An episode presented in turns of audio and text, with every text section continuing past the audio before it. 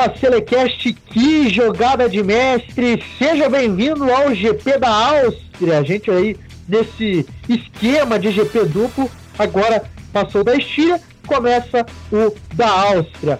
E para começar, eu gostaria de chamar dessa vez, primeiramente, o Nicolas. Tudo bom, Nicolas? Opa, modelo, tudo bem, e você? Tô bem, mas não tão bem quanto o Matheus. Tudo bom, Matheus? Tudo bom, Murilo? Como é que você tá? Tô bem, mas não tão bem quanto o Max Verstappen e você, né, cara? Na verdade é Super Max, por favor. Super Max. Super Max.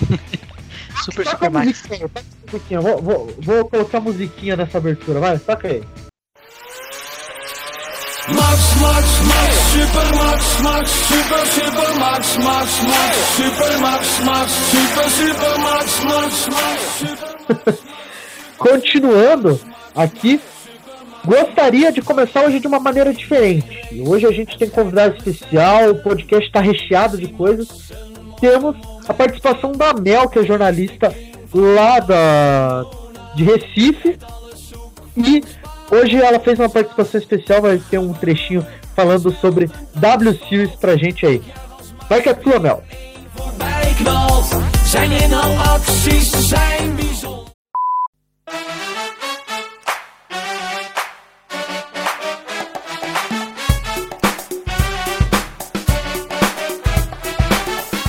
Fala galera do Acelecast Podcast, meu nome é Mel Ribeiro, eu sou repórter de Fórmula 1 na Rádio Mania Recife, sou colunista também de automobilismo no blog do Recupero. Estou muito feliz de estar aqui, ter sido convidada para ser parte desse podcast tão importante e que vai abordar um assunto tão importante atualmente também, como é a W Series que realmente merece um destaque, as meninas merecem um destaque muito maior do que estão tendo. Muitas pessoas nem estavam cientes de que existia essa categoria, mas agora, sendo ela transmitida na TV, tem muitas pessoas se interessando, graças a Deus, porque realmente elas merecem isso e mais.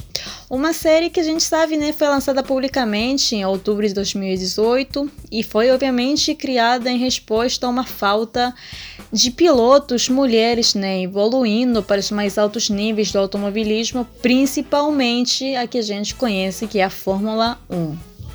Essa agora é a segunda temporada, está indo para a segunda temporada neste ano. A primeira temporada foi realizada em 2019.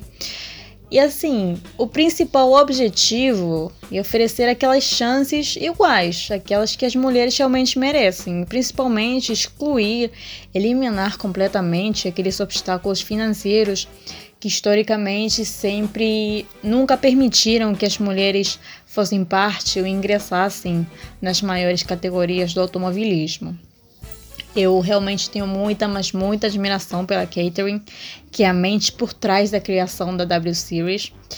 E realmente pegar tudo que ela fez, pensar que ela passou três anos desenvolvendo essa ideia dessa categoria, se esforçando e vendo que ela conseguiu isso, conseguiu o reconhecimento que ela tanto lutou para as mulheres terem nesse meio, é muito gratificante e eu tenho muita, mas muita admiração por ela. Falando agora um pouco dessas etapas que a gente teve até agora, Lembrando que a W Series terá etapas dividindo, partilhadas né, com a Fórmula 1. A primeira etapa foi realizada na Áustria, no Red Bull Ring, que teve a vitória da Alice Powell, que conquistou a pole, a melhor volta, a vitória. Ela foi sensacional nesse dia. E falando da nossa Bruna, a Bruna Tomaselli, que fez a sua estreia na categoria também, que ela largou na 11 primeira colocação, ela até mesmo chegou a ganhar três posições, eu estava vibrando naquela hora, mas acabou saindo da zona de pontuação no fim da prova, né? Ficando na 12 colocação. Um pouco decepcionante para ela, para todos nós que estávamos acompanhando, torcendo por ela também, sim, mas ainda tem muito pela frente, ainda tem muitas etapas pela frente. Tivemos também a segunda etapa na Áustria também, que teve a Jamie Chadwick, que é a atual campeã da série, que venceu pela primeira vez na temporada, né? Também conquistou a pole, a melhor volta, foi completo. E se vem a Brunner do terceiro lugar no grid, no grid de largada de Emma Kimmelane, foi superada logo na largada. Eu também fiquei com uma torcinha dentro de mim, mas ela acabou finalizando a corrida em quinto. Mas se tem uma parte negativa, também tem a parte positiva, né, gente? Ela conquistou os primeiros pontos da temporada, que são 10 ao todo. Realmente estou muito feliz de estar aqui podendo falar disso, dessas mulheres que são sensacionais, da Bruna, da Jamie, da Catherine também. Realmente é muito bom esse espaço que deram a elas agora, que estão me dando nesse podcast também. Então, muito obrigado a você que me convidou, a você que está nos ouvindo e a você que acompanha, que continue acompanhando, por favor, esse ACLcast podcast que é bom demais. Valeu, galera!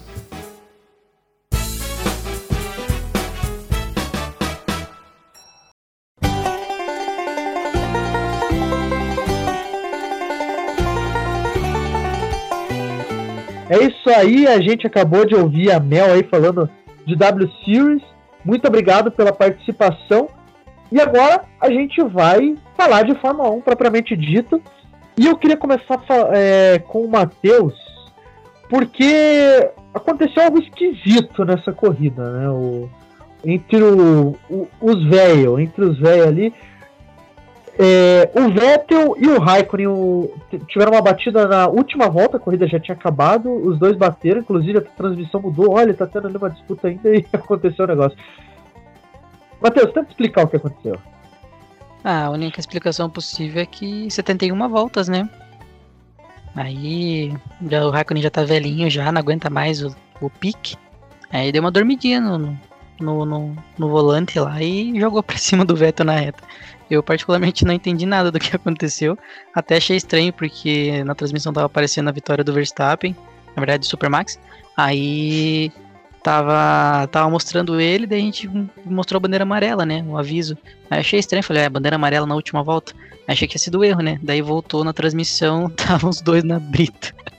Muito louco. Tipo, não tem explicação. O Raikkonen simplesmente jogou pra cima do Vettel e os caras rodaram e não, ainda terminaram na frente da Haas ainda, né? Os caras rodaram, ficaram na brita e ainda chegaram na frente da Haas, tipo, bizarro. A Haas terminou duas voltas depois da, da, da corrida, né? E, e você, Nicolas, o que, que você achou da, dessa presepada que aconteceu entre o, o, o, Hamilton, o Hamilton, olha, eu tô malucão. Você é maluco, é? Entre o, o Vettel e o Raikkonen. Ah, os vem, né? Os vem gaga, né, cara? Assim, o Vettel, o Vettel ainda tem lenha para queimar, né? Mas o Raikkonen, já falei. É, ex-piloto em atividade, cara. Esqueça, esqueça. Daí é. Não, não. Pode parar, porque já tá ocupando espaço de. Não que ele esteja, ele esteja mal, assim, né? Porque ele é melhor do que uma meia dúzia ali. Mas tá ocupando espaço de pilotos mais jovens. Então tá na hora, né? Alguém chegar assim, ó. Kimi, dá licença, tá? Você está ocupando um assento aí. Muito obrigado. Já são 25 anos de Fórmula 1, pode ir embora já. É, continuando ainda nesse assunto entre Alfa Romeo e Aston Martin, que dessa vez é, já iniciou diferente o nosso podcast. É, Lance Stroll fez a corridinha caranguejo dele, né? Começou lá na frente, terminou mais atrás. É, para variar, mais uma vez, né? O Stroll. É o que ele sabe fazer, não, é, é, o, é o protocolar dele. eu acho até engraçado é, você falar do Stroll, né? Você pensar assim, poxa. Porque às vezes, assim, tipo, bem às vezes, ele mostra alguma coisa. Aí você fica tipo, é, tá vendo? A gente fica falando do Stroll aí e tal. Mas é, é sempre, né, que ele tá fazendo essas corridas bem abaixo, bem medíocres que o Stroll faz. E ele tinha começado na zona de pontuação, se não me engano, né? Largou em décimo, não foi? ele largou em décimo. Foi, é, o Stroll foi cara me larga em décimo, termina em décimo terceiro atrás, atrás do Russell, né? Que a gente já vai comentar aí. E muito ruim a corrida do, do Stroll. O, o Vettel realmente, de novo, não apresentou é, uma corrida consistente, não chegou na zona de pontuação novamente. Então, será que é ficou lá na, em Baku o, o, o Vettel que a gente viu? Não vai ter de novo na temporada? O que, que vocês acham? Ah, cara, é complicado, cara. É que assim, eu acho que é, é, às vezes eles destoam, né? Mas falando, tipo, por exemplo, de Baku, foi um desempenho bom do carro. Porque o Stroll também vinha bem naquela corrida se não tivesse explodido aquele pneu dele, né? Mas tudo bem. E, e é por isso que eles estão sendo tão irregular. Tá que o, o, o, Vettel teve umas duas, três corridas ali boas em sequência, né? Mas eu ainda acho que é muito por causa do carro, cara. É, é aquilo. O, o, o Vettel, a gente sabe da qualidade dele, né? Então, óbvio, se ele tiver carro, ele vai correr. Apesar dos pesares, né? Mas o Stroll. É, ele vai correr é. se o Raikkonen ele na parede, né? Se o é. Jogar... Não, assim, a gente sabe que ele ainda tem, tem, tem, tem algo ali, né, para mostrar. Apesar do ano passado dele na Ferrari, né? Mas. E o Stroll. Putz, Stroll, cara, eu acho que. Eu arrisco a dizer que ano passado foi uma, um ponto fora da curva no caso do Stroll, era por causa do carro. O carro tinha um carro excelente e daí ele conseguiu fazer um campeonato razoável. Mas eu acho que é isso. Não vai ser muito disso, não. É, eu acho complementando, acho que a equipe da Aston Martin depois de Baku tá bem esquisita. Porque não só o carro tá estranho, mas também a equipe como um todo. A gente viu o Vettel no classificatório ali. Ele. A equipe. Uma, baita falha, falha de comunicação que acabou. Acabou com a, com a volta boa do Alonso, né? Que fez o Alonso largar lá atrás, né? Que depois a gente vai comentar também. Mas assim, Aston Martin, desde equipe, carro, até os pilotos, tá, tá bem esquisito tá bem irregular assim e não, não, não tem nem perspectiva para saber se eles vão conseguir atualizar o carro, fazer um carro melhor, a equipe também trabalhar bem, porque tá bem inconsistente essa, essa Aston Martin até agora. E já estamos indo para a décima corrida já. É, e você tocou nesse assunto do, do Vettel e do Alonso, né, que tomou punição. Esse fim de semana foi o fim de semana das punições, né, porque o Raikkonen ainda ele teve a proeza de pegar essa punição por, por eventualidade do que aconteceu no final. Pegar uma punição já para a próxima corrida. Ele vai ter um drive-thru já na próxima corrida.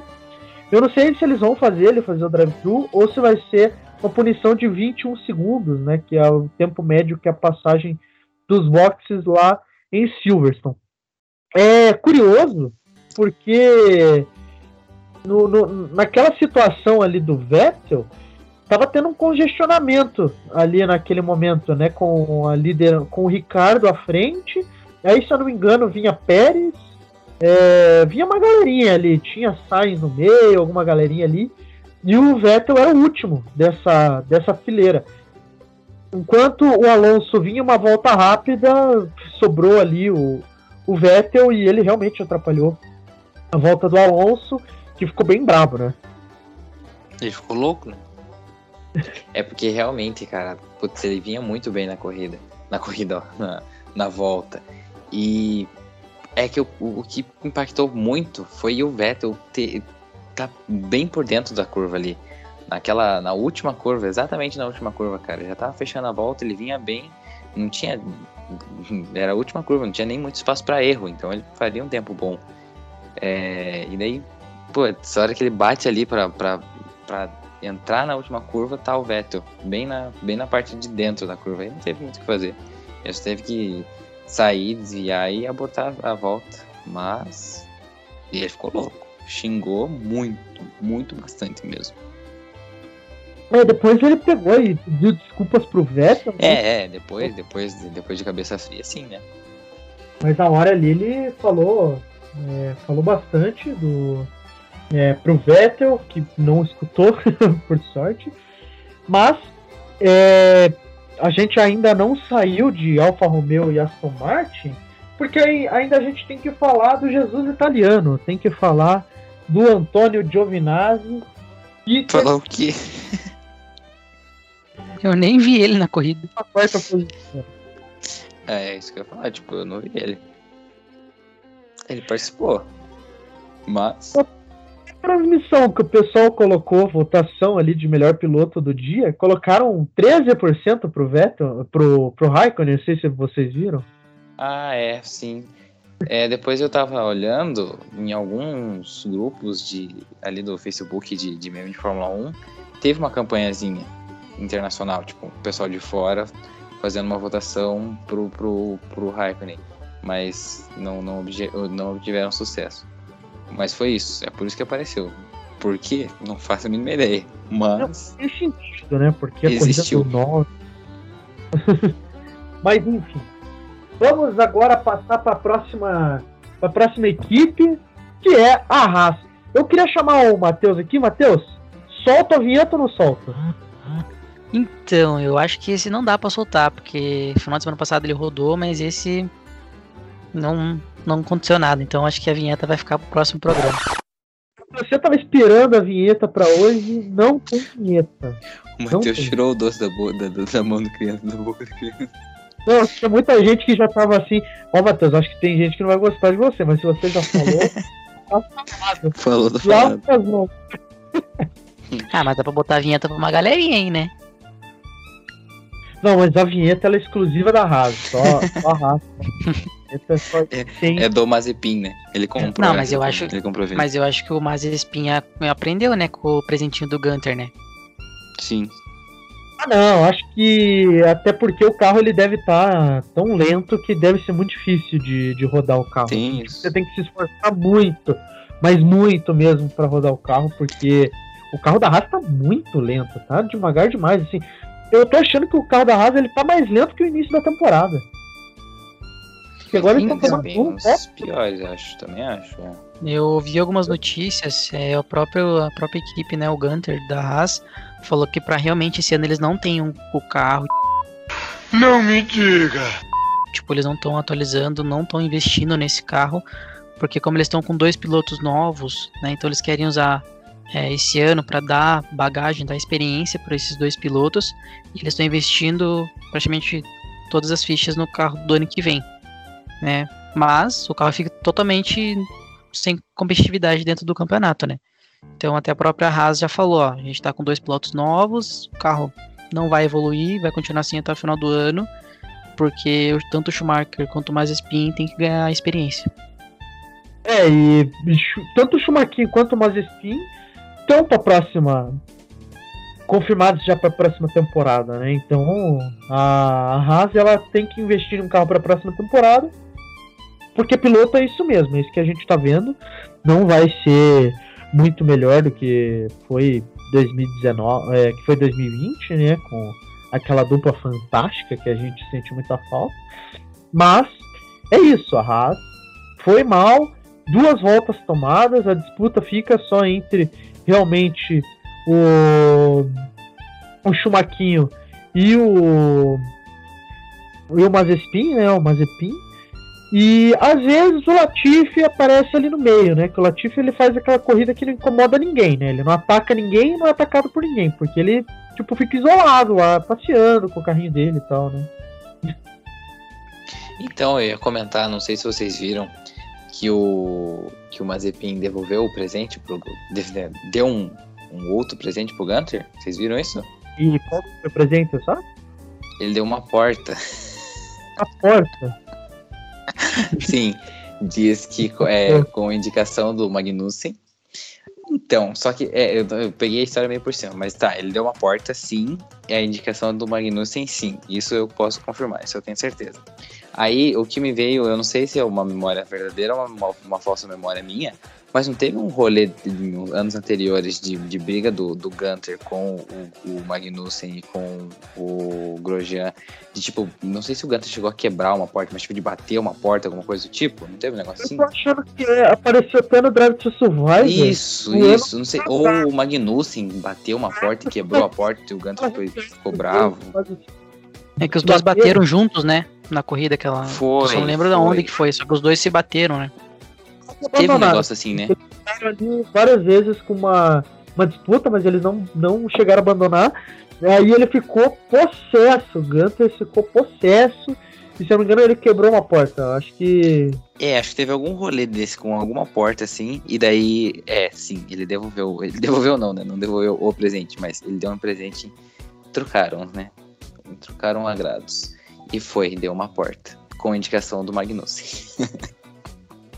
Não, o Magnussen É. agora tá vendo de fora, tá de boa, né? é, não, é, ele tá vendo você pegar fogo, né?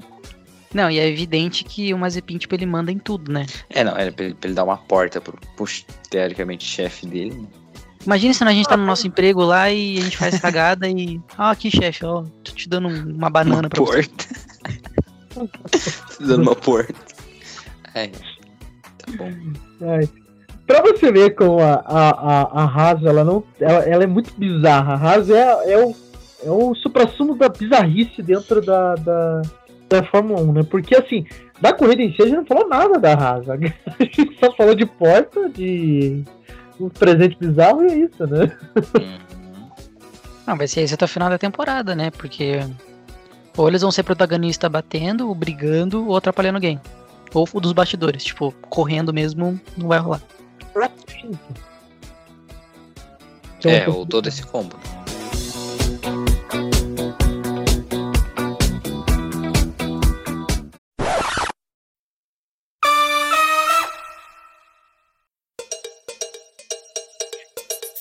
Já que a gente hoje tá diferente, agora sim, a gente chega na Williams. E que fim de semana pra Williams, hein, cara? Puxa, poxa vida, né? Essa corrida que foi muito parecida com a corrida da Estíria. É, é curioso porque, porque, né? O Latifi ficou lá atrás, para variar.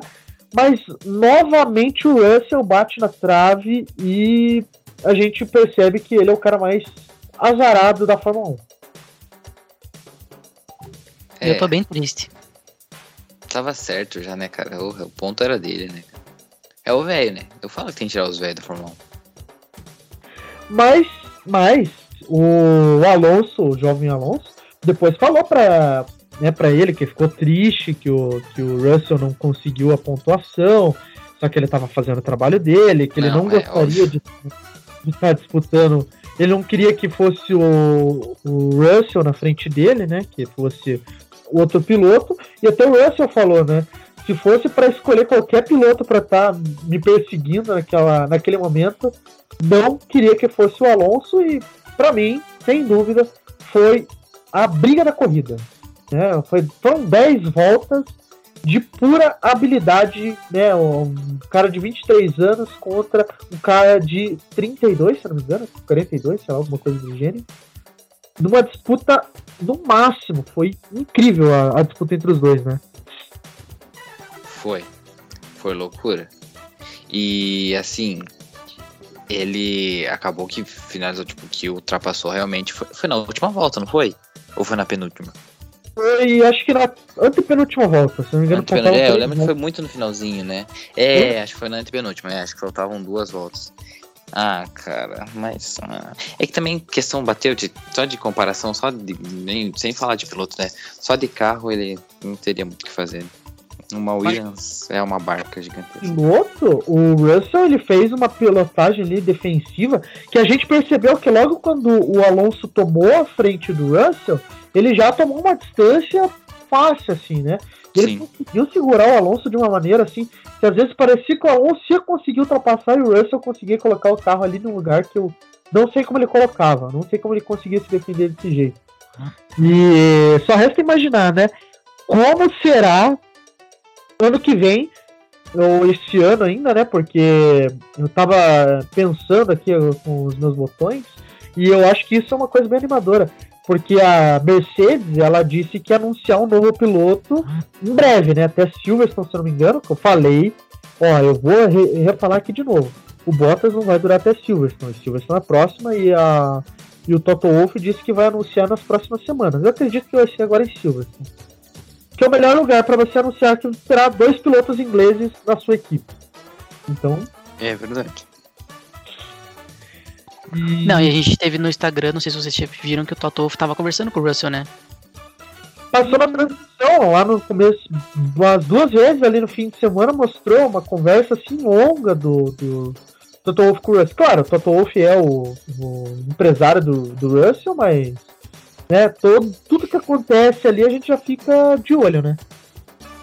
É, ele deu uma entrevista também pro pessoal da, da, da Fórmula 1 mesmo, da, da, da Liberty Media lá. É, pergun lógico, né? Perguntaram sobre o piloto, porque estavam falando do contrato do, do, do, Hamilton, né? Que a gente vai falar mais pra frente, e enfim. E ele falou que tá nessa, mas que o anúncio será nas próximas semanas, mas tá avaliando, que o Walter ainda é o piloto, blá blá blá. Aquele discurso padrão de sempre. Bem, bem curioso foi esse fim de semana nessa novela. É, desses pilotos aí, que não dá para dizer que é uma novela Russell Mercedes, porque envolve mais gente, né? envolve muita gente nessa, nessa novela. É, bom, Latifi não tem que se comentar, né? O cara só é o patrocinador majoritário do time. Ah, para você ver como o Latifi, ele é um cara que ele não fede nem cheira, apesar de ele ser o, o patrocinador principal da equipe. É, o pacote aerodinâmico de atualização, não sei se era aerodinâmico, que a, a Williams vai fornecer para a próxima corrida, para Silverstone, vai ir totalmente pro Russell não nem tocar no assunto Latifi. Então, seria o, o, o lógico, né, pro cara que dá dinheiro para a equipe ter o melhor carro, sempre receber as atualizações antes. E não é isso que vai acontecer, tipo, é muito curioso isso, né? É porque testar, fazer teste com, com o Latifi é brincadeira também, né? porque ele não vai conseguir extrair tudo, tudo, tudo necessário. Então, o Russell, pelo menos o teste é garantido, né? É, e, essa, e depois dessa disputa que ele teve com o Alonso na, na última corrida, é, ele extraiu o máximo, acho que, do carro nesse fim de semana. Sim. Não sei se ele consegue. Porque foi um milagre ele conseguir tirar um Q3 com a a, a Williams e ele não largou em décimo. Tem essa também, né? Ele não largou em décimo. Sim. Ele ficou atrás do Aston Martin, foi o Stroll, né?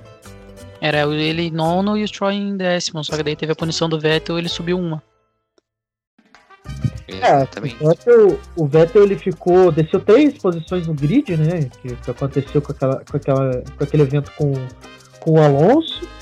E né, o, o Russell acabou herdando essa posição.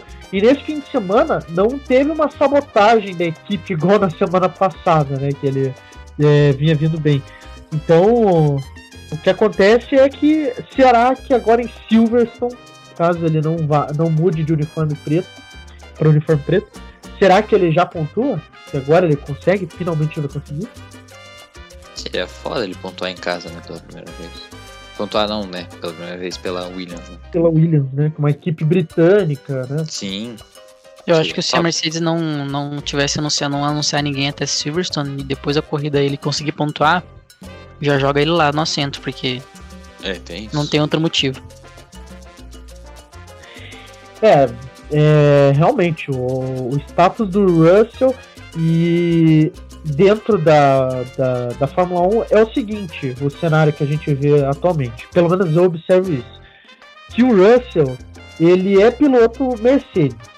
Se ele ficar muito tempo sem o assento da Mercedes, correndo uma equipe como a, a Williams, né? Tipo, você. Imagina você.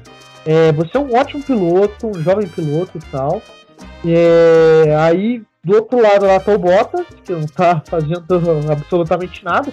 Apesar de que ele conseguiu um pódio nesse fim de semana, ele tava com uma cara de bunda, literalmente uma cara de bunda, ele não tava feliz lá. É... E você ficar ali jogado de escanteio, né? Não fica, não, não é acionado e tal. Eu acho que existe um grande risco dele ser chamado uma outra equipe. Não sei qual equipe que pode ser, mas ele pode ser chamado é, imagino para uma até para uma, uma, eventualidade, sei lá, uma equipe de mais é, prestígio, não se sabe o que pode acontecer, né, durante esse, esse período de tempo. É, porque ainda não tem muito lá, muitos assentos livres né, é, ocupados, né? Ainda. E a gente vê alguns desempenhos meio para baixo, assim, tipo igual o Ricardo na McLaren, imagine. O Russell o Ricardo Norris ele, entrou com. É, eu pensei, né? Russell e Norris. Só que o Ricardo, acho que o contrato dele é de dois anos, não é? É de então, dois anos e a multa é. agora do Ricardo é muito alta. Né? E outra que. É, nesse caso.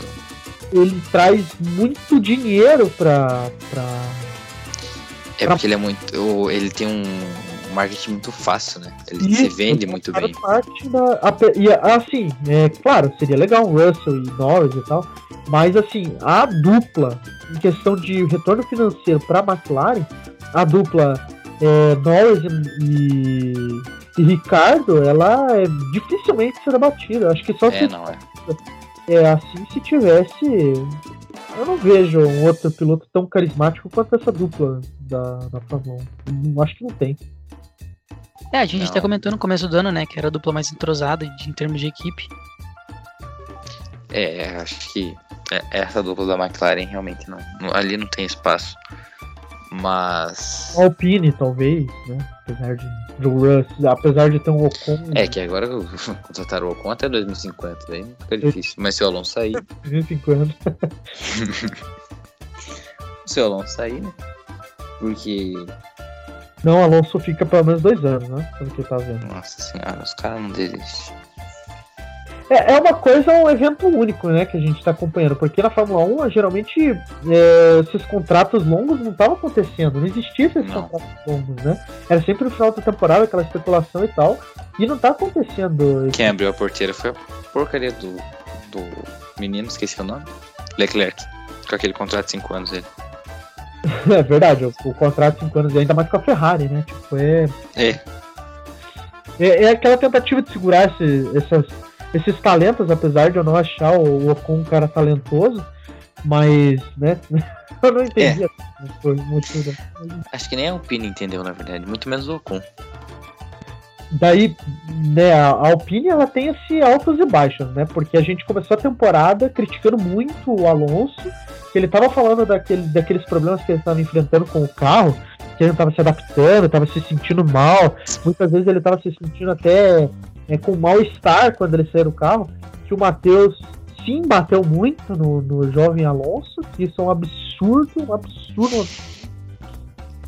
E, e agora o Alonso tá adaptado, tá mais do que adaptado, na verdade. Eu acho que dos pilotos que trocaram de equipe, é, ele e o Sainz são os que mais se adaptaram até, até o momento, né?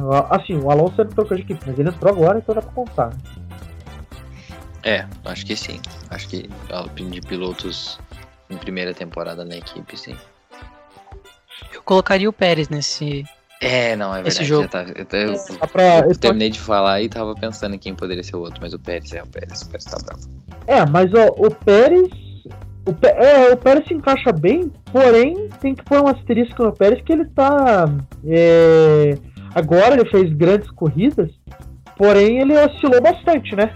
Ah, em comparação ao Sainz, assim, tipo, ele não foi uma constância igual aconteceu com o Alonso, nem com, é, e ele teve uma, tipo, uma corrida muito boa, depois ele teve uma corrida muito ruim e tal, ficou nesse, nessa gangorra, né? Apesar que agora essa corrida eu não. Ele foi bem prejudicado ali pela, pela disputa com o Norris, né? É, você ganhou no argumento. Vou ficar com o Alonso também. É, o Alonso muito bom, então acredito que em Silverstone ele vai apresentar novamente, vai chegar na zona de pontuação. Essa vez ele ficou em décimo, mas a média dele tava ficando uma média boa ali, né? Oitavo, sétimo lugar. Acredito que ele vai, vai novamente pontuar em Silverstone.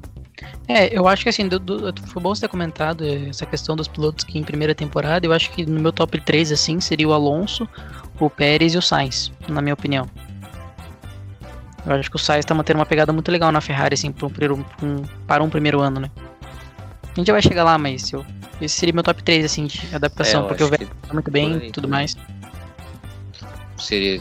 Aí quem seria o Vettel, mas. Muito instável. é- o Ricardo. O Noda também, daí tem o Ricardo. O Tem. Ricardo também não mostrou muita coisa o agora. Mazepin e o Schumacher, mas esses não contam. São estreias. O Tsunoda também não precisa nem falar. É, É, eu acho que é por aí mesmo. Vamos agora, já que a gente já comentou sobre o fim de semana da, da Alpine, porque a gente falou do Ocon, que o Ocon ficou lá atrás, né? Eu, eu não, eu não lembro, é que a gente comentou do Ocon, mas o. Ah, falou não. O Ocon, o Ocon não é importante. O Ocon é X e azar é dele. O Ocon não corre, não faz. Isso, a gente esquece. é, eu, a eu não lembro que se eu falei isso, mas o Ocon. qualquer coisa na edição eu arrumo aí. Mas o Ocon, ele ficou, já abandonou novamente no início da corrida. É, enfim, que, que, como que tá sendo essa, esse ano pro Ocon, né? Tipo, tava tão bem, o cara tava enganando a gente, hein? É, enganou legal. Tô pensando aqui, que, por que que abandonou mesmo? O que aconteceu? Eu não E ele sei, foi não. espremido, ele foi espremido no fim do Ah, grid. foi isso, foi isso, foi isso, foi isso, foi isso, é verdade. Que daí quebrou a roda dianteira direita. carros, lance de corrida mesmo, daí ele já. E ele abandonou o lugar, assim, nem usou uma bandeira, um safety car tão é, abusivo. O safety car, se não me engano, fez duas voltas, porque ele já parou praticamente ali numa saída de Foi, foi, foi isso mesmo. uhum. Na primeira volta já, né? primeira volta. Uhum. É. Eu acho que o Ocon deixou. Ele gastou todas as energias dele em Portimão. Depois disso ele largou. É o Ki, o Ki dele que. Eu vi. É de mais de 8 mil! Mais de 8 mil? Isso deve ser um engano. Esse aparelho deve estar quebrado. Tá recarregando. Aí agora eu volto só depois das férias. É, é o chakra dele. Eu não sei. Eu não tenho muita referência de anime, então é isso que eu tenho. é, se li- lidem com isso. Vocês que lutem.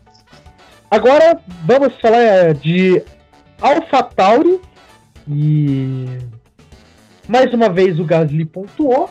O Gasly vem numa crescente na temporada, né? Apesar de estar sendo meio é, preto no branco a temporada dele, ele vem numa crescente para mim. Ele vem sendo é, seguido do Norris, o cara que tá mais é, regular, digamos assim, fora ali a, a Fórmula é, Red Bull Mercedes, é o cara mais regular, né? Porque ele sempre tá ali. Tá, tá meio apagado, mas tá ali, né? Dessa vez ele terminou na, na nona posição. E esse ano, é, o ano passado foi bem melhor do Gasly, mas esse ano ele tá tranquilo, né? O Tsunoda não tá causando muito problema pra ele. Tá tranquilo o, o Pierrinho Gasly. Ele tá indo muito bem nos treinos classificatórios, né? Ele tá sempre tá ali faz, ficando ali em sexto, sétimo. E. E, tipo, não sabe.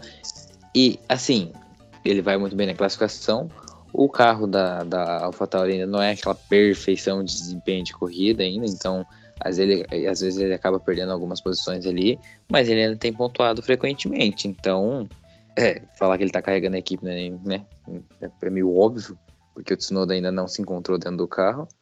E então, eu nem sei como que tá a pontuação exatamente, mas ele tá com o quê? 90% da pontuação da equipe? Por aí? E, o Tsu- e lembrando que o Tsunoda tomou duas punições nessa corrida, né? É, tem Claro, isso, né? Por ele né, passar por cima da linha branca ali e tal. É, Foram as duas, na verdade, né? Pelo mesmo motivo. Por errar na entrada do, do, Ó, do box. É, cortou a entrada. Ah, só passar o número certinho, ó. O Gasly tem, tem 39 pontos e a AlphaTauri tem 48 pontos, ou seja... ele, o Tsunoda tá com 9. Ele tá... É, É. é tipo... dá pra dar é, pro Gasly aí os dois carros, né? Ele tá carregando os dois carros praticamente. Né? Tá. E eu nos dois. É, vocês comentaram, né? Você comentou, né, Nicolas, sobre o carro da AlphaTauri que não tá tudo aquilo, mas assim, eu acho que com a crescente do motor Honda, que a gente consegue visualizar, Ah, eu consegue... não acho que ele não tá tudo aqui. Eu acho que o motor Honda na AlphaTauri tá. As disputas que tá tendo ali com a AlphaTauri, eu acho que tá. Então, eu Tá compartilho dessa mesma opinião, assim, porque o motor Honda tá muito bem, assim, principalmente na classificação da AlphaTauri. Porque é, É. o que tá deixando o Gasly na zona de conforto, praticamente, assim, né? É, tem isso, né? co- Como ele acaba largando lá, tá conseguindo largar lá na frente, então ele consegue, entre aspas, uma, gordu uma gordurinha, né? Mas, é, é, ele ainda tem perdido algumas posições, mas aí talvez seja. É que depende muito de quem tá atrás dele ali, né? Porque é- por aí é difícil brigar ainda com as, com as Ferraris, né? Tipo, brigar mesmo. Então, às vezes, ele acaba perdendo alguma posição ali pras Ferraris, principalmente, que geralmente vem de trás. né? Mas apesar que naquela corrida de Baku ali, ele teve uma disputa, acho que foi a melhor disputa dele até então na temporada, com o Leclerc, que foi. foi de É. Jantou o Leclerc. É, e se você for parar pra pensar também, o a Ferrari ela tá em desvantagem em relação à McLaren e a AlphaTauri tá em, tá em desvantagem em relação à McLaren. Então, tipo, porque se a McLaren tivesse com o Lando Norris, é, o Lando Norris não, com o, o Daniel Ricciardo no mesmo nível, nível próximo ao que tá desempenhando o Lando Norris, que é muito difícil dizer isso, mas assim, o Sainz, se ele tivesse o mesmo nível que o Sainz, é, já teria uma larga vantagem já para para McLaren, tranquilamente. Ah, isso sim. A McLaren. Não sei, se eu, não sei se eu acredito no que eu vou falar agora, mas eu acho que a McLaren estaria, tipo assim, não brigando pelo segundo lugar, mas, tipo, olhando bem de perto. Porque o Norris tem, sido, tem ido muito bem. O que tá pesando é realmente o Ricardo. né? Então, se tivesse alguém um pouquinho, tivesse, né? Se ele estiver desempenhando um pouquinho melhor, com mais regularidade, eu acho que daria certo. É, e não dá para dizer uma disputa direta por, por campeonato entre AlphaTauri e, e Ferrari, porque a Ferrari tá com 122 pontos contra 48 da, da, É. da AlphaTauri. Então, mas assim, em, em situações da corrida, dá para se dizer dessa disputa, né? E eu acho curioso como que o peso de um piloto faz toda a diferença, né? Porque o motor Honda, ele tá sendo muito bom. Eu acho que, como eu repito aqui, o carro da, da, da, da Alfa Romeo, Alfa Romeo, da Alpha Tauri desse ano é melhor do que o carro da Alpha Tauri do ano passado. Então, Ah, com certeza. É, né? Porque o motor já é melhor, né? é, o motor é melhor. Só que o Pierre Gasly do ano passado era melhor que o Pierre Gasly desse É. ano. É. Então, tipo, assim, É. É que a Honda resolveu entregar um bom motor no último ano. Anunciou a saída e daí resolveu entregar um bom motor. é, só pra deixar aquele gostinho pra Red Bull, né? Pros caras É. Tipo, ó, ok, desculpa, mas olha o que vocês perderam. Perderam não, né? Porque a Honda continua saindo, mas tudo bem.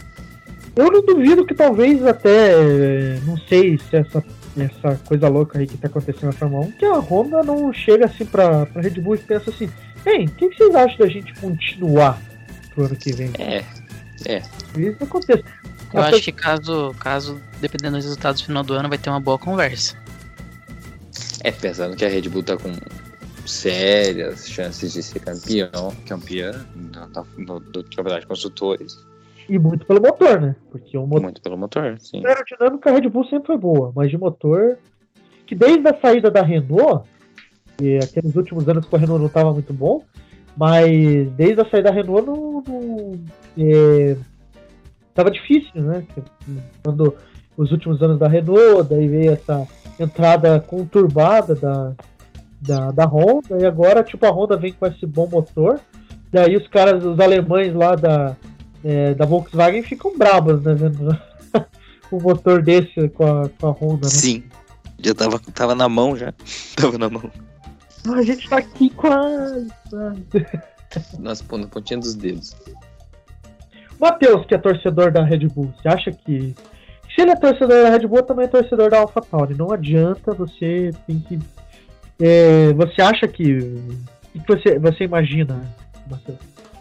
Cara, eu não, pra ser bem sincero, eu acho que a Red Bull vai, vai trocar o motor, porque a Honda já anunciou. Mas assim, eu não, não descartaria uma chance da AlphaTauri ficar com uma Honda e a Red Bull ficar com uma com o motor Volkswagen, pra ser bem sincero. Eu ainda acredito nessa possibilidade.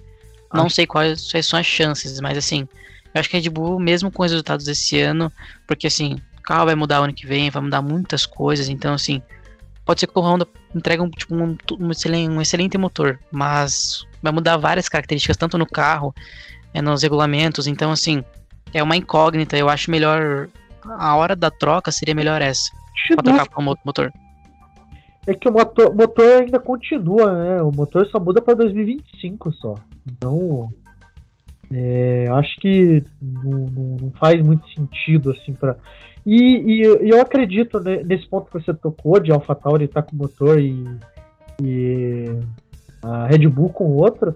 É, acho muito difícil, seria uma coisa nova, inédita no caso. Mas eu acho muito difícil também, porque os contratos são muito é, parecidos. A, a AlphaTauri, historicamente, ela já é esse carro protótipo da Red Bull, né? Ah, exato. Mas vai que um fica com um motor, outro fica com outro, daí tipo o Verstappen tá lá mal com o motor da Volkswagen. Ah não, vai lá pra AlphaTauri lá, com o Rondinha lá e... O miserável é um gênio! Imagina chegar ao nível de rebaixar o Verstappen. O que precisaria acontecer, né? Pra, pra, pra- pra- o que precisaria acontecer? O que, que ele poderia fazer pra que isso acontecesse? Nem pode, né? As equipes são independentes, seria muito esquisito, na verdade, o negócio dele. Ué, não aconteceu com o Gasly? Por que não, Não, eu digo assim, mas é. Pra não dizer que vai trocar de carro, seria tipo. Obviamente, Ah, sim. o jogo da, da Red Bull ali, que ó, com certeza a FIA, do jeito que tá pegando o pé da Red Bull, com certeza a FIA ia arranjar um. Pegando no pé da Red Bull. É, eu acho que eu acho que assim, é, como tem essa troca pro ano que vem, claro, não vai mudar questões de motor em si, mas vai mudar vários alguns aspectos, regulamento, aerodinâmica e tudo mais. Eu acho que para as equipes que querem mudar, que estão estudando, principalmente a Red Bull agora com a Volkswagen, eu acho super interessante você começar uma mudança já com uma mudança de regulamento, né, do que você começar uma mudança tipo em 2023, por exemplo, sendo que em 2025 já vai mudar de novo. E acho que a adaptação ela tem que ser bem desde o começo, ao invés de ser no final. Tipo igual a Red Bull, desde que trocou para os motores híbridos, foram trocando, trocando, trocando, até que achou o motor Honda na última temporada que vai ter com a Honda. Então, assim, espero que eles não cometam o mesmo erro, né? Eles só trocaram de Renault ano passado, né? Então, ano passado, até 2019 era Renault. É, são Renault desde o início. É a. Que teve aquela historinha. Lembra, Nicolas, que apareceu até bastante no Drive to Survive? A gente estava comentando, inclusive, na- no ano passado. Uhum. Aquela historinha que ficou ali de, do Porque o. vídeo e do Horner. que- Sim, ficaram um brigado com o outro, né? Uhum. Mas sim, não- vocês comentaram também sobre 2025, né? Teve até uma reunião importante esse final de semana, né? Lá com os chefões da, das, da FIA e tudo mais, até com novas montadoras que querem entrarem pra Fórmula 1 para estudar o motor de 2025, né? Se vai ser mais sustentável, se vai ser híbrido, como é que vai ser, V6. Eles ainda não sabem, mas as expectativas são boas, né? E eu, pra ser bem sincero, eu queria que novas montadoras entrassem assim, até pra questão de motor também. É, o motor V6 eu acho muito difícil voltar, cara. Apesar de que eu sinto, eu sinto falta desses motores em V que tinha aquele som mais, mais agudo, né? Bem mais bonito. Muita gente reclama. Eu lembro muito quando você fala isso do ano passado quando é, o Alonso pegou aquele carro de 2005 da, da, da Renault e estava pilotando, daí estava entrevistando o Hamilton, ele parou a entrevista para ouvir o som do, do motor, né? Você lembra? Vocês lembram desse? Uhum. Uhum. Então acho muito difícil, apesar de que eu seria muito a favor, mas eu entendo, porque a, a Fórmula 1 ela tenta se aproximar muito mais da, da sustentabilidade, um posicionamento que, que, a, que a FIA já tem, essa, é, que a própria Fórmula 1 tem, e ela tenta cada vez mais chegar próximo ao que é a Fórmula E, né? Tipo, não vai chegar ao que é a Fórmula E com aqueles carros de aspirador de pó, mas, é, mas a- a- o objetivo é ser mais sustentável, é ser um carro com. Já tem aquela paradinha da, da bateria que recarrega, já tem a, né, a questão de, de economia e tal. Acho que a tendência é essa. Inclusive agora com o teto de gastos menor vai ser bem difícil, acho que essas, esses super motores e tal, e a tendência da, da FIA é pedir carros mais lentos, né, do que os carros que a gente já viu aí. Pela tristeza de todos, né? Mudando agora, vamos chegar àquela disputinha que a gente gosta de comentar aqui, principalmente com o Nicolas defendendo o Lando Norris eu defendendo o Charles Leclerc, o Matheus botando lenha na fogueira, e é isso que a gente vai fazer agora. Vamos falar de é, do carro com motor Mercedes da McLaren, nessa renovação, esse, reca- é, esse reencontro do motor Mercedes e, e McLaren e dos carros da é, Ferrari. Queria começar dessa vez com o Matheus. Matheus, o que, que você está achando? O que, que você achou dessa corrida? Se ela foi um sinal de que a McLaren ela tem a tendência de tomar distância em relação a Ferrari ou se você acha que nada a ver, só vai conseguir isso se realmente aparecer ali o Daniel Ricardo para conseguir fazer essa, essa disputa. Então, né, eu até tinha comentado no podcast antes de começar da Estíria, né, que esses dois, esses dois grandes prêmios seguidos na mesma pista iam ser fundamentais para a Ferrari, né, para o campeonato. É, eu acho que assim, na minha opinião, a McLaren vai disparar muito por conta do que o Norris está fazendo na temporada. O que ele está tirando do carro, o que ele está fazendo é surreal, assim. E eu não vejo um Leclerc com o Sainz conseguindo bater de frente. Né? Se a gente for ver os pontos da McLaren, mais de 100 pontos é só do Norris. Né? Então, ainda mais e com o Ricardo entrando nas corridas, conseguindo pontuar, eu acho que a distância a cada grande prêmio vai ser cada vez maior, infelizmente, né? Mas assim, a gente viu uma pilotagem do Leclerc legal, pô. Na segunda, ele já tinha sido piloto do dia, né, na Estíria. Né, agora foi na Áustria. Tudo bem que o, o Pérez não quis deixar ele correr, mas tudo bem. mas até o Sainz passou o Leclerc, chegou em quinto, então a Ferrari tá tentando disputar, mas é muito difícil, muito por conta do que o Norris tá fazendo. Eu acho que daqui uns, não sei, chuto uns 5, 6 corridas pra, pra McLaren disparar assim e deixar a Ferrari lá atrás, pra ser bem sincero. É, eu queria protestar contra o Pérez aqui, né? Que é, é, é aquilo que a gente falava, né, Nicolas? É, se- o pessoal que acompanha mais recentemente o Fórmula 1, o Pérez era isso aí. O Pérez sempre foi É. isso aí que vocês viram né? Voltou. De jogar os caras pra fora. É aquela coisa, né? Tipo, enfim. Será que agora ele, ele- que ele tá se sentindo mais à vontade, ele vai voltar, Nicolas? Será que Olha, é o DNA dele, né? É o que ele sabe fazer. Se ele vai voltar, não sei. Eu espero. Porque eu gostei bastante. Ah, que legal, que legal. Não, não é nem por, por causa da Ferrari, mas é mais por punição e pra ele ficar lá pra trás mesmo, entendeu? Se não fosse isso, o Bottas não ia ficar em terceiro. É, pelo menos o Bottas pontuou, a gente já chega lá. É. É, Matheus, eu concordo muito com o que você disse. Ah, realmente, esses 40 pontos, é, 39, eu acho. É 40 pontos de diferença que tá entre as duas equipes. É, tá muito relacionado ao Norris, mas também tá muito relacionado ao desempenho do carro da, da Ferrari. A Ferrari melhorou muito do ano passado para esse ano. Nossa, como eu sofri ano passado com aquele, aquele SF1000 da Ferrari. Mas ainda é um carro que ele não é constante, não é um carro que pô, entrega sempre, né? Já ficou fora de, de- da zona de pontuação com os dois carros. Nesse GP ficou com os dois carros fora dos 10 primeiros, não chegaram ao Q3. É, acredito que é, em Silverstone, que é um, um circuito que exige mais, gasta mais pneu, gasta mais combustível, não vai ser bom para a Ferrari, ainda mais com essa coisa que vai ter da Sprint Racer, eh, Sprint Race, né, que vai ter na em Silverstone, que vai ser essencial para a largada, né, pro, é, que vai decidir quem é o pole position, vai, vai decidir tudo. Então, não vejo um bom cenário para frente para a Ferrari.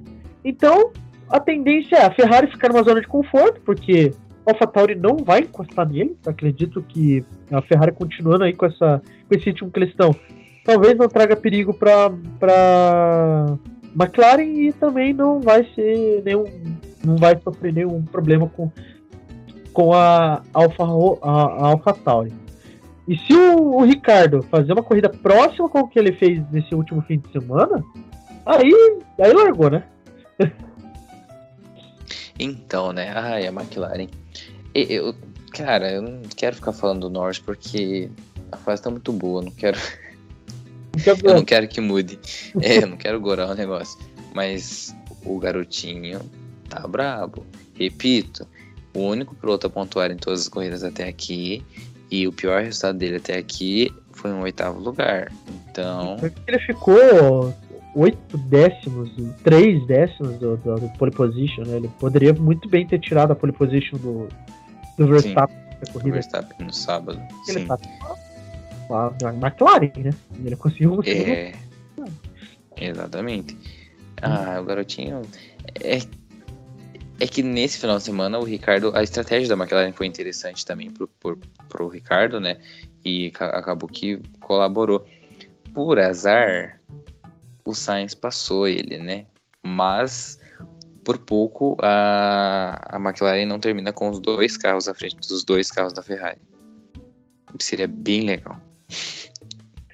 E, é, e uma outra coisa que dá se analisar aí também, que tá sendo muito divertido é, para quem tá assistindo, assistir esse jogo de xadrez estratégico de corrida após corrida, né? Não tanto mais pra temporada, mas de corrida após corrida, entre as duas equipes, né? Entre a McLaren e a, e a Sim. Ferrari, né? Porque o Leclerc tinha encostado no, no, no Ricardo, né? no- depois de ter sofrido do- dois empurrões do, do Pérez na, na corrida. Ele estava pilotando muito parecido com o, fim de semana passado. É, parece que ele usava um esquema de frear, é, de quase não frear na curva e conseguir sair com uma tangência boa, com alta velocidade e tal. Então, tipo, o cara foi muito cerebral na, na maneira como ele estava pilotando, mas o Pérez não quis ajudar também, né? E daí teve essa questão de que o, o- depois o, o Leclerc não estava conseguindo ah, de maneira alguma até mesmo acompanhar o Ricardo depois de um certo momento, né? Aí trocaram de posições, deixaram o Sainz ir lá, o Sainz veio com sangue no olho e passou o, o Ricardo, né? É, então, tipo, tá muito legal, tá muito bom ver essa disputa, ver esse jogo cerebral entre o Binotto e o chefe de equipe da, da, da McLaren. que- Zac Brown. Zac Brown, isso. Entre o Zac Brown. Então tá muito legal. Acho que se continuar pelo menos isso até a última corrida da temporada, porque eu realmente estou desistindo de imaginar que eles vão ficar disputando o terceiro lugar, a não ser que aconteça uma catástrofe na McLaren em alguma corrida ou em algumas corridas e a Ferrari faça um fim de semana muito bom, né? Mas fora isso, acho que não, não tem. Ainda mais com o Norris pilotando do jeito que tá. Repito, pra mim é o piloto do ano, até, até o momento, piloto do ano, mais do que o Verstappen, inclusive. Polêmica. Eu Não, ainda não sei. Em sentido de cutucar, não, apesar de Não, não, eu entendi, eu entendi. É que eu ainda, era pra cutucar, agora vai ser cutucar, eu ainda acho que o. É que eu acho que a, a temporada do Verstappen é mais fora da curva. Porque o, o Norris eu ainda imaginava que ele teria uma evolução. Só que o Verstappen, tipo, tá batendo de frente, eu não imaginava. Entendeu? É por isso que eu acho ainda que, que o Verstappen tem uma temporada melhor. Eu acho que é, a do Norris é melhor que a do Verstappen, porque o Verstappen ele tá num carro muito bom, Sim. ele entra, entra nesse argumento do, do carro e tal. Eu acho que, tipo, eu repito o que eu, fala, eu falava ano passado. O carro pode ser até bom, mas se você entrega um carro bom na mão de um Stroll da vida, não adianta. Se você entrega um carro na mão de um cara que não. é, de um qualquer outro piloto. é, o Ricardo, por muito tempo, teve um carro na Mercedes. Olha o- na Mercedes, na, na Red Bull. E olha que é o Ricardo, um puta de um piloto. Mas ele não Sim. ia, né, chegar. Então, tipo, o, o carro dele é muito bom, e, mas só que ele não. Nessas últimas corridas ele não teve disputa, entendeu?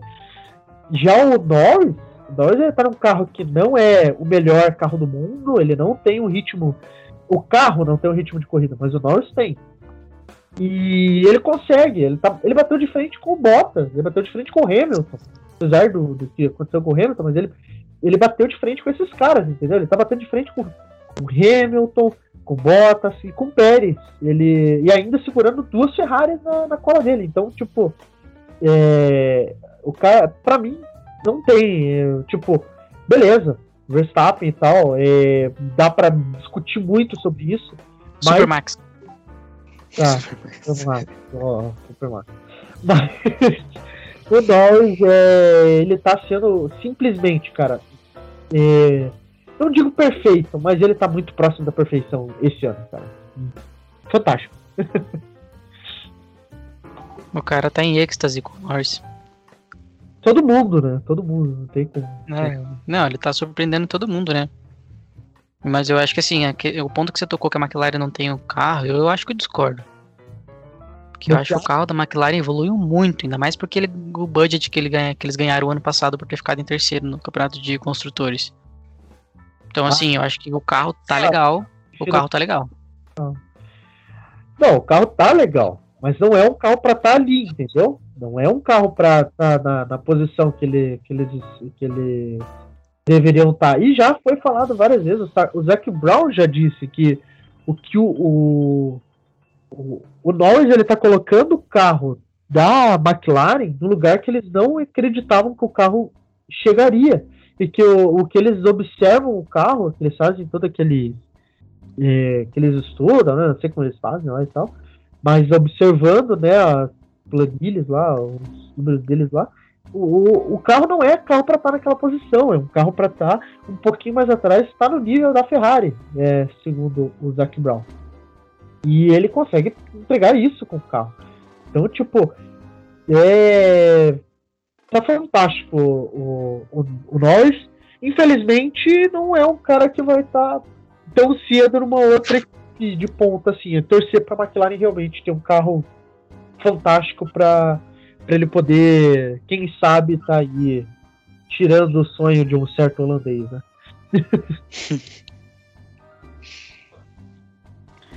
Bom, já que eu comentei aqui do, do, do Max Verstappen, eu, eu gostaria de deixar ele por último, porque a gente tem que falar do que foi esse fim de semana do Verstappen. Foi fantástico, apesar de que não queria que fosse, mas foi. É, vamos começar com a Mercedes. Nicolas, Bottas no pódio, Hamilton fora. Olha só o que aconteceu. Não é, e até comentar sobre isso vi muitos memes de. como se o Bottas estivesse impressionado da, da, Mercedes ter permitido que, o, que ele ultrapassasse o Hamilton. Mas é porque ele realmente estava com um desempenho melhor que o Hamilton, porque o Hamilton estava com um problema no carro. E quem queria, né? É, o Bottas voltando pro pódio depois de 12 anos. Ele nem sabia mais como era o caminho. É, ah, cara, pode ser triste, né? Porque o Hamilton ainda conseguiu um segundo lugar no, no segundo lugar, ó, um quarto lugar, né, na classificação no sábado. Foi um quarto? Terceiro. Sim, foi quarto. O Pérez foi terceiro. É. Terceiro, é, mas é, tô tão, Desde 2017 que ele não largava nessa posição.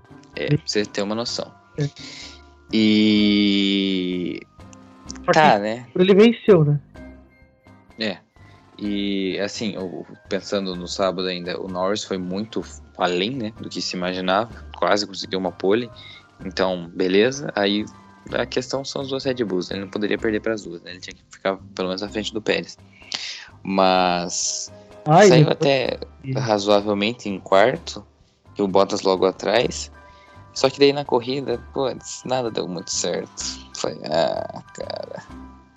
O Pérez, o Pérez, ó, o Bottas desde o início já, já mostrou alguma coisinha, né? Já conseguiu ultrapassar já na primeira volta o Hamilton. O Hamilton já devolveu, né? Já passou à frente novamente logo em seguida. Mas aí não conseguiu desempenhar muito bem. Aí depois teve problema com o carro, passou muito na zebra e pegou ali um pedaço do carro. Aí foi perdendo desempenho, que não teve o que fazer. Teve a briga boa dele, né, com o Norris, que ele teve uma grande dificuldade para ultrapassar o Norris, né, no início da corrida e depois que acabou que o Norris ultrapassou ele. E vale lembrar que, voltando um pouco no Norris lá, já que a gente falou de Hamilton 2017, a McLaren não largava na primeira fila desde 2012. Com o Hamilton. Há muito tempo. Muito tempo na espera. Olha o que o cara fez, né? Tipo, tem isso também. E falando de Mercedes, o Bottas é, é aquele piloto que a gente percebeu que ele não sabe lidar com pressão. Quando ele está sendo pressionado, ele não sabe pilotar. Né? O Verstappen, quando, porque assim, ele sabe disputar posição. Mas quando ele percebeu que era o Verstappen nas outras corridas que estavam atrás, que era o Verstappen que estava atrás dele, e sabendo do peso que era é, segurar essa posição é, do Verstappen, ele entregava, né? Ele errava muito e tal. E você viu um comportamento diferente contra o, Bot, o do Bottas contra o, o Norris, né? Ele estava mais confiante, ele conseguia atacar mais, é, ser mais incisivo nas escolhas dele, dele e tal. Então o Bottas tem esse sério problema de não saber definir ali é, o psicológico dele e tal. E psicológico é a palavra da Mercedes nesse momento, né? É psicológico. Porque O, o Bottas, agora com essa volta ao, ao pódio, né? A gente já achou algum tempo atrás o Bottas um bom piloto, né, Nicolas? A gente gostava do Bottas, hoje a gente tá de mal com a vida com o Bottas. Alguns anos atrás. Alguns anos atrás. E ainda acho que assim, ele não é um mau piloto, mas também não é um bom piloto. É né? que assim, ele é um bom piloto, sim, só que ele tá na equipe errada. Ele não é bom o suficiente pra estar na Mercedes, né? É, talvez no Aston Martin, sim, seria. Talvez. Só um adendo aqui. Hum. É, o Bottas foi bom, bem e tal, mas assim, ele não ultrapassou o Norris na pista, né? Foi. Ele passou o Norris no box. Foi Bom. nos boxes, né? É verdade. Porque, Porque o Norris eles pararam junto e. E, é, foi. Eles entraram juntos e o Norris tava com aqueles 5 segundos, né? E lembro por que que foi 5 segundos do Norris. foi 5 segundos por, por ter jogado o Pérez pra fora, né? Que- Ah, é, porque ele tinha jogado. Antes do Pérez jogar duas vezes o Leclerc, ele jogou o Pérez, né? tá É certo. que o Pérez ele não ouviu que a equipe falou pra ele que o Norris tomou punição, né? Daí ele decidiu, achou que era Ele legal. achou que podia. Pô, deve ser legal jogar os outros pra fora, então ele fez isso. Uhum. E o Leclerc Ele que bem bravo com ele, né? Mas voltando pro, pro, é, pro Valtteri, é, eu acho que mesmo ele, ele foi mais é, com, como que eu posso dizer, confiante pra cima do do, é, do Norris, né? E pra você ver como a equipe tá é, fazendo uma pressão absurda pra cima do, do, do Bottas, que ele tava atrás do Hamilton, com o Hamilton com o carro estragado, e eles quase perderam as duas posições por besteira, né? Que o o Wolff, eu não, eu não sei o que aconteceu naquele momento. Ah, não, fica aí atrás do. Não ultrapassa o homem. Daí, depois, quando perceberam que o Norris ia passar os dois juntos, aí falaram: não, pode passar. Daí, tipo. É, Imagina nesse erro de estratégia da Mercedes, né? Se vai, vai uma McLaren e passa os dois carros. ia ser de novo, ia ser mais catastrófico do que já tá sendo essa temporada pro, pros dois. Sim, É, Matheus, você. Alguma se coisa divirta. É pra falar do, do, do Red? Bull já? Não, fala do Bottas. ó. Bottas. Ele tá se lambendo? Era do Supermax? Bull. se lambendo. Calma aí, calma aí, calma aí. Eu vou chegar na hora do, do Max, pode ficar tranquilo. Não, então. é, eu tenho uma. Eu, como estagiário, queria fazer uma denúncia aqui. Denúncia. Porque a gente não falou que o, que o Bottas rodou no box na semana passada. É verdade. Nossa, é verdade. Isso é uma parte. É que tá, ainda tá, a gente tá, tá no mesmo lugar ainda. Pode falar então. Tem outra denúncia que a gente não sabia onde era o que o segundo piloto reserva é, da Mercedes era o cara que venceu a Fórmula 1, a Fórmula 3, a Fórmula 2 em 2019. Então, ele é piloto reserva da Mercedes junto com o Stoffel Van Dorn e ele corre a Fórmula E também junto com o Dorn. Então, né, só para garantir aí que o pessoal e corrigiu a gente durante a semana. Ele é, tá lá e realmente tá lá.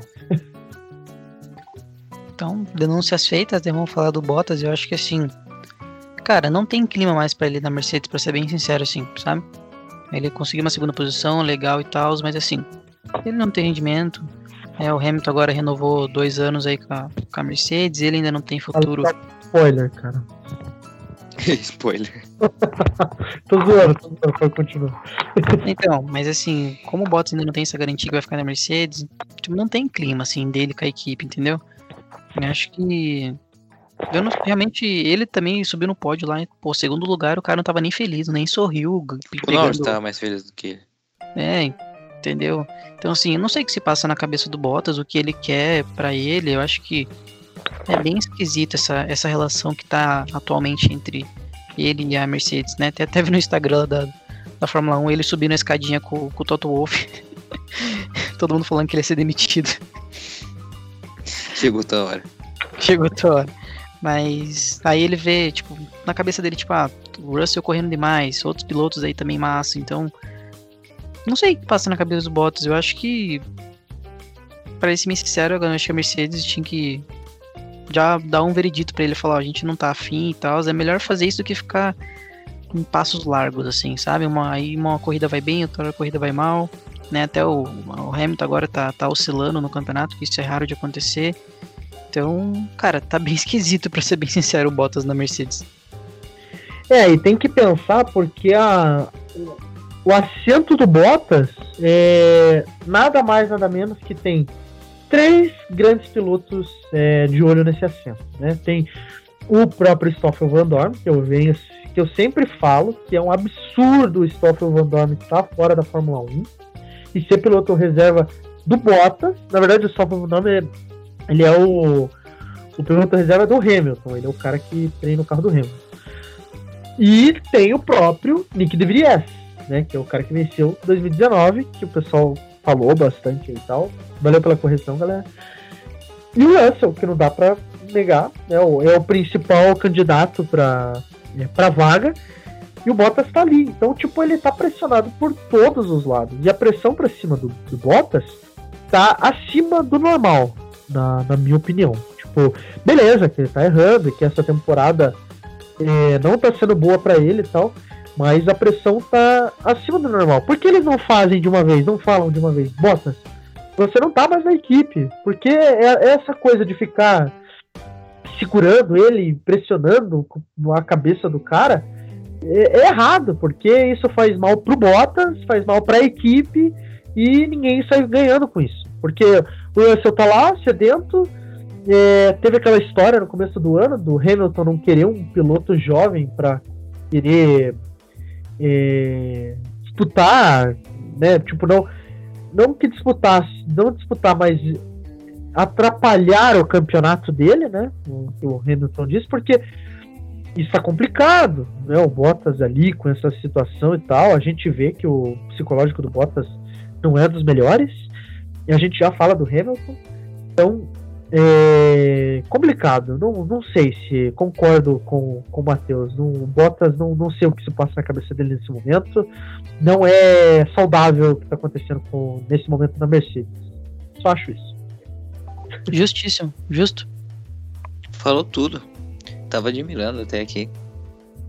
É, falando em psicológico, eu queria falar com o Nicolas agora aqui, que é sobre o Hamilton. Né, o cara, é, historicamente, né, é, teve lá 2008, 2000, 2007, que ele entrou na Fórmula 1, o pessoal falava muito do psicológico do Hamilton, né, que ele é um cara muito bom, isso não tem dúvida, porém, ele não é, não, não tem essa força psicológica, digamos assim, né, ele, ele se rende fácil, apesar de que agora, em 2021, acho que tá bem diferente o cenário, tá bem, o Hamilton bem diferente.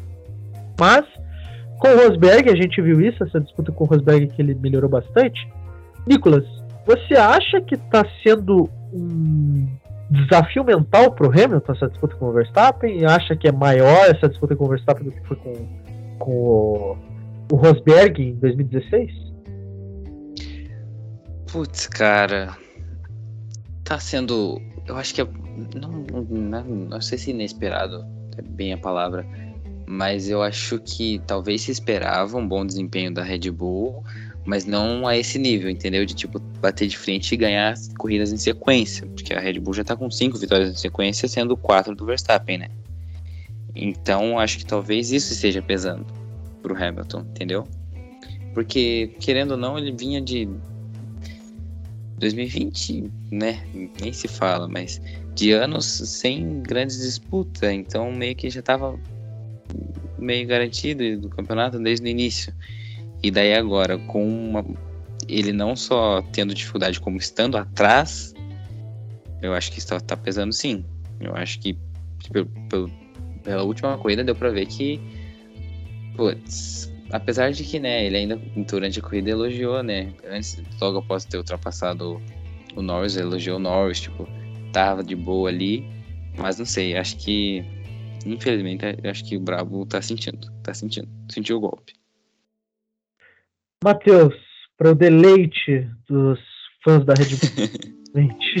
Se divirta. então, cara, é, eu acho que não só para o Hamilton, mas assim para Mercedes como um todo né? Porque acho que eles, dessas duas coisas que teve em sequência, eles ficaram muito surpresos pela distância que o Red Bull tava me colocando para cima deles, né? Então ele, a Mercedes fazia tudo possível, ajustava o carro, escolhia tal pressão aerodinâmica e nunca baixava menos de 10, de 10 décimos de segundo para cima da Red Bull. Então, não só o Hamilton, mas acho que a equipe da Mercedes tá, tipo, tá sentindo assim, sabe? E ainda mais agora vendo o Norris ficando na frente de uma Mercedes, uma McLaren, né? Já tá, traz uma pulga atrás na orelha novamente, assim, sabe? E vai criando aquele, aquela pulguinha ali, vai crescendo, vai crescendo, né? Só que assim, a, próxima corrida é na casa da Mercedes, né? Na casa do Hamilton. Eu acho que se a, se a Mercedes quer dar a volta por cima, quer mostrar, não, a gente ainda é Mercedes, o Hamilton tá firme e forte, é nessa corrida. Porque se a Red Bull ganha com o Verstappen ou bota dois carros da Red Bull num pódio na, na, na Inglaterra, vai ser louco. Aí a Mercedes vai sentir bastante, principalmente o Hamilton.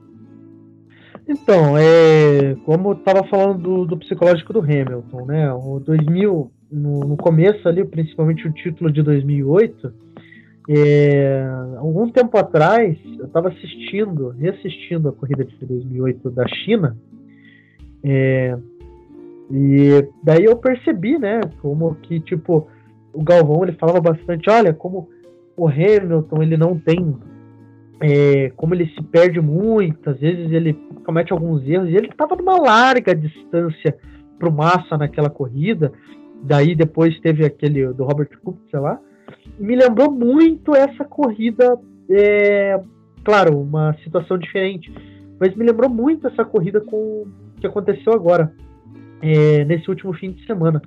Porque a temporada é muito parecida com 2008, que foi o primeiro título do, do, do Hamilton. Ele foi ganhando espaço, daí liderou, daí veio Massa, tomou a frente. Só que na ocasião tinha o Robert Kubica também para ter a posição. E lembrando que aquela fatídica corrida da Interlagos lá, que chovia, né? Tem toda aquela situação com o Timo Glock e tal. É, o Hamilton estava pressionado, estava tão pressionado. Será que ele estava mais pressionado naquela época do que agora? Acredito que hoje ele esteja com uma pressão maior. Mas ele conseguiu dar a volta por cima com a, com a McLaren. E ele está enferrujado mesmo de disputa. Isso é complicado. Ele tem um jogo mental muito forte, porém quando o jogo se reverte a ele, eu acho que é difícil, né? Quando você é muito forte assim, ser é, rebatido da maneira como ele está sendo rebatido pelo Max Verstappen, né?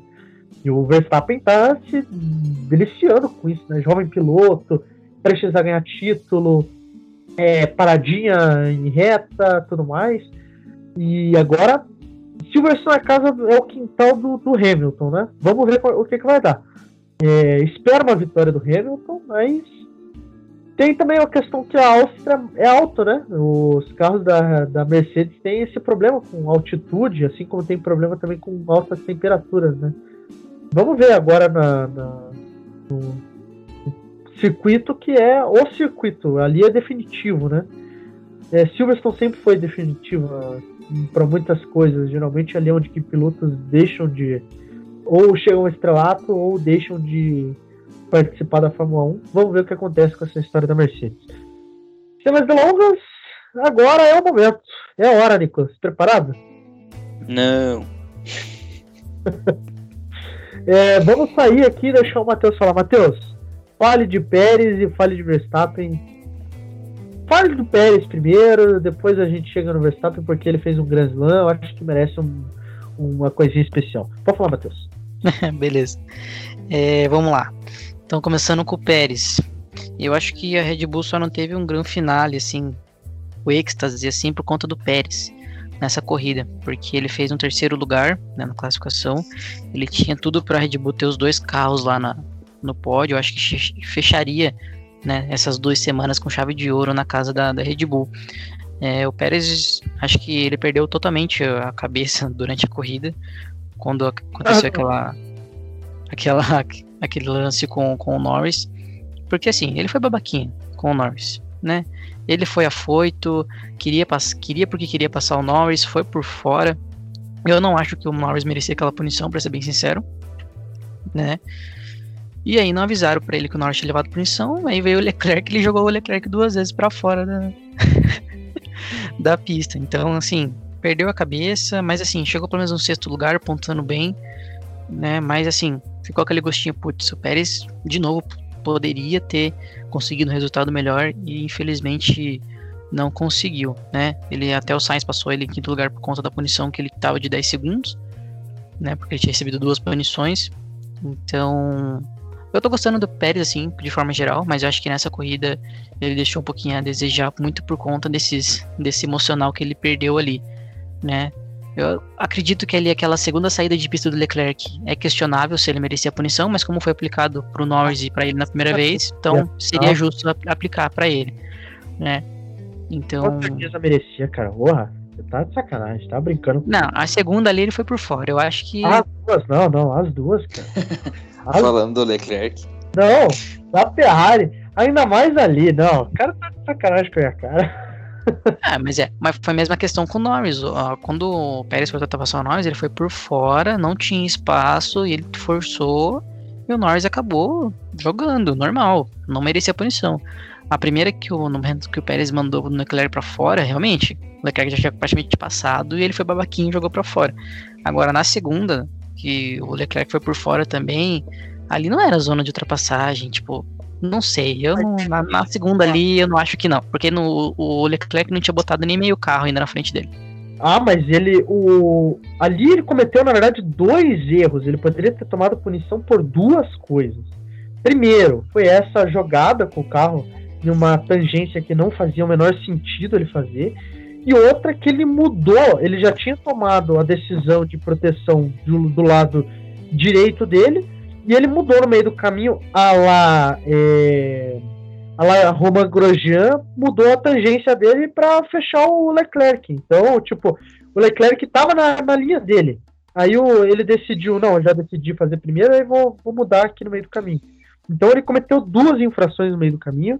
Ele poderia ter tomado mais duas infrações e ter tomado uma bandeira preta e branca. Para mais uma ele tomar uma bandeira preta, porque foi errado. Ele cometeu dois erros naquele momento. Então. Discordo, craque. Eu fui refutado. Não, eu tô adorando essa discussão de, de comissão de. Comissão de corrida aqui. Os próximos diretores de prova, tô, tô só. tô me deliciando aqui. É aquele cara que tá com uma pipoca ali no. no...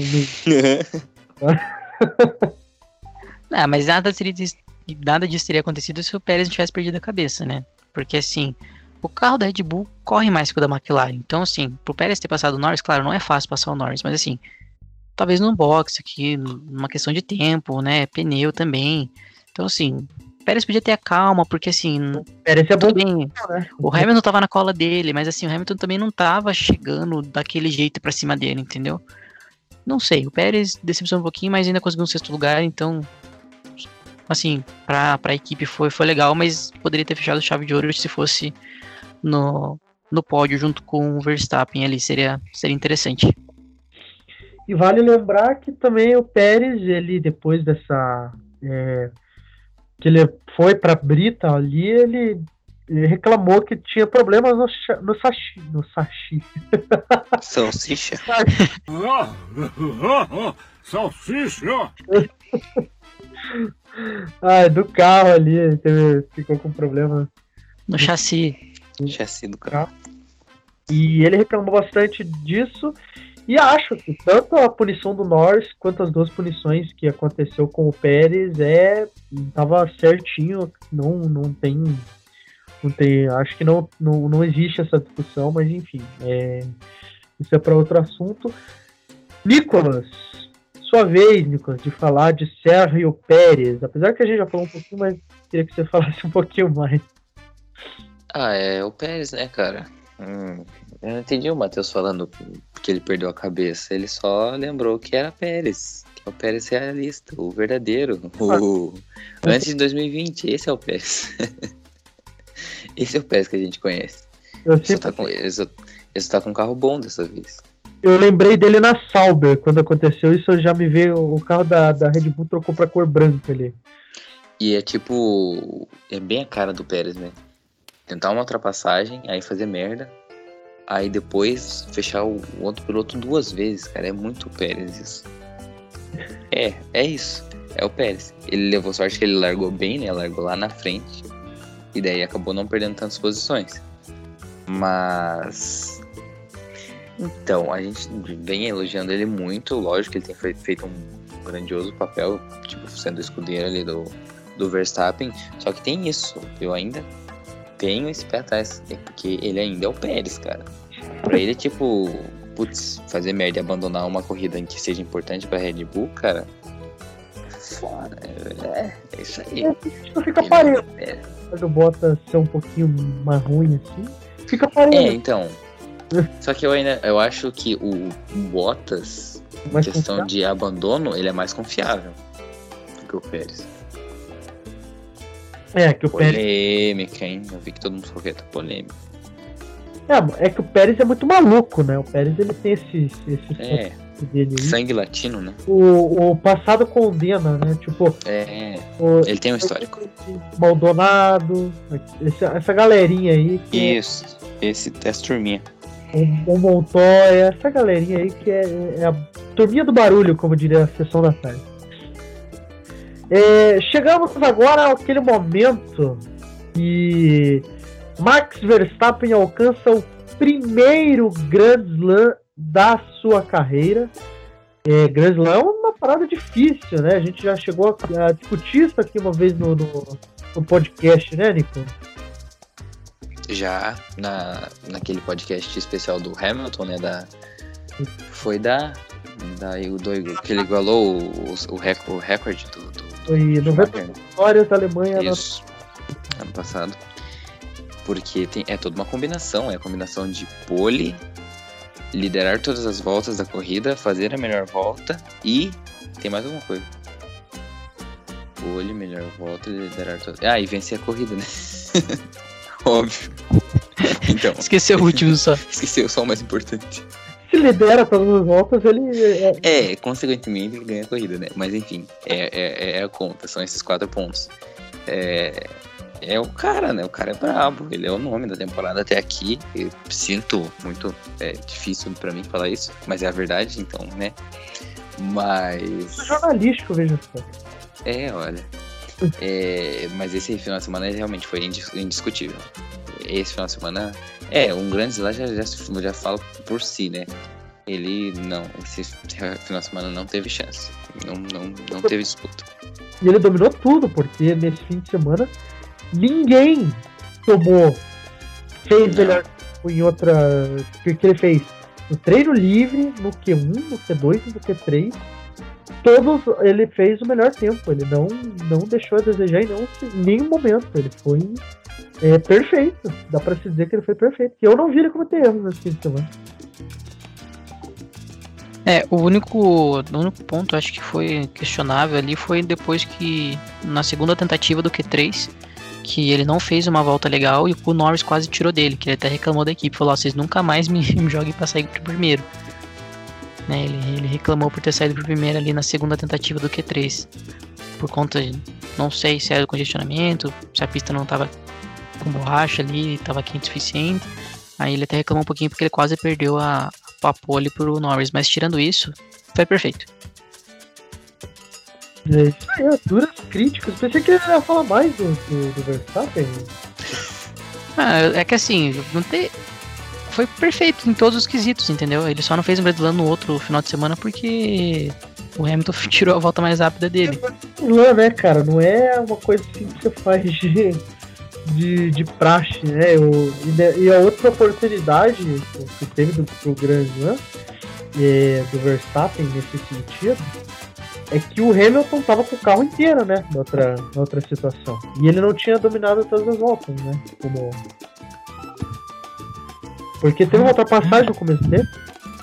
Não lembro. No. Da Estíria, você diz? na Estíria, eu não lembro se ele teve uma ultrapassagem, se ele chegou a ficar atrás em algum, em algum momento, mas eu acho que não. Mas ó, ali ele. Nesse ele foi perfeito. Ali na Estíria ainda ele teve alguma coisinha. É, não, é. Na Estíria ainda teve um negocinho. Esse realmente não teve disputa. Esse. Não, Não. teve sem discussão. Foi. Não. voou baixo.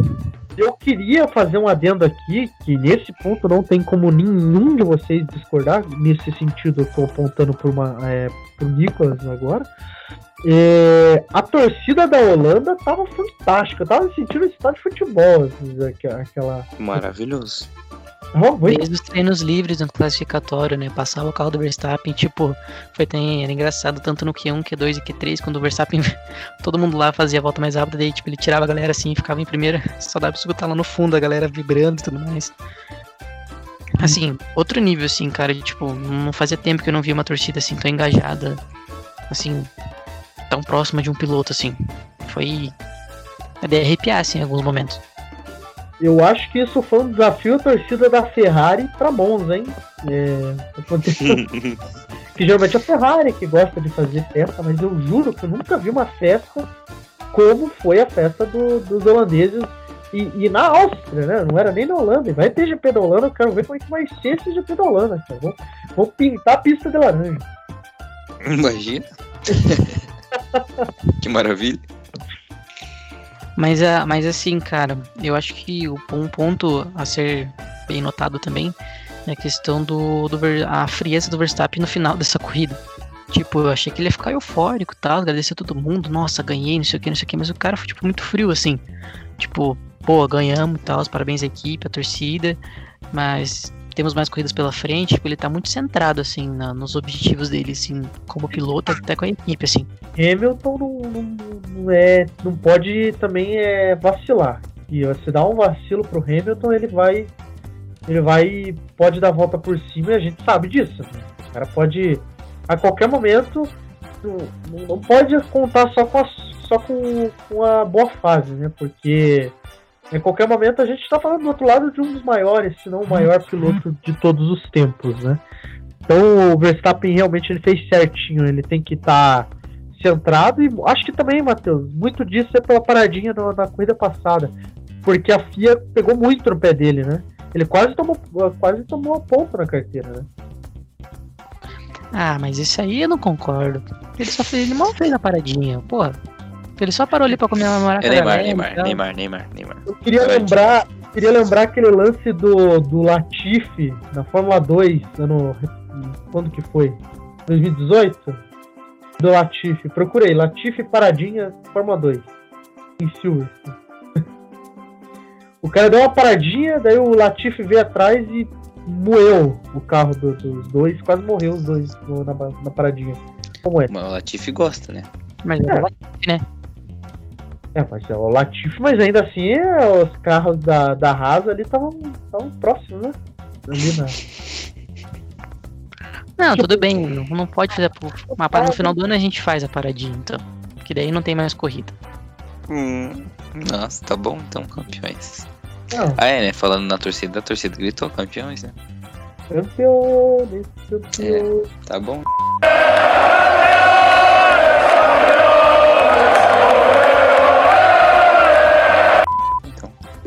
É, eu já até cheguei a comentar no, no podcast, né, sobre os anteriores aí, que essas duas seriam fundamental pra gente ter um rumo, assim, né. É que é difícil falar, porque cada corrida pode acontecer qualquer coisa, né, um abandono, um- vou estourar um pneu, então não dá pra saber. Mas que a Red Bull tá confirmando que tem um carro muito bom, o motor Honda tá voando, principalmente nas retas, que eram umas coisas que eles perdiam ano passado.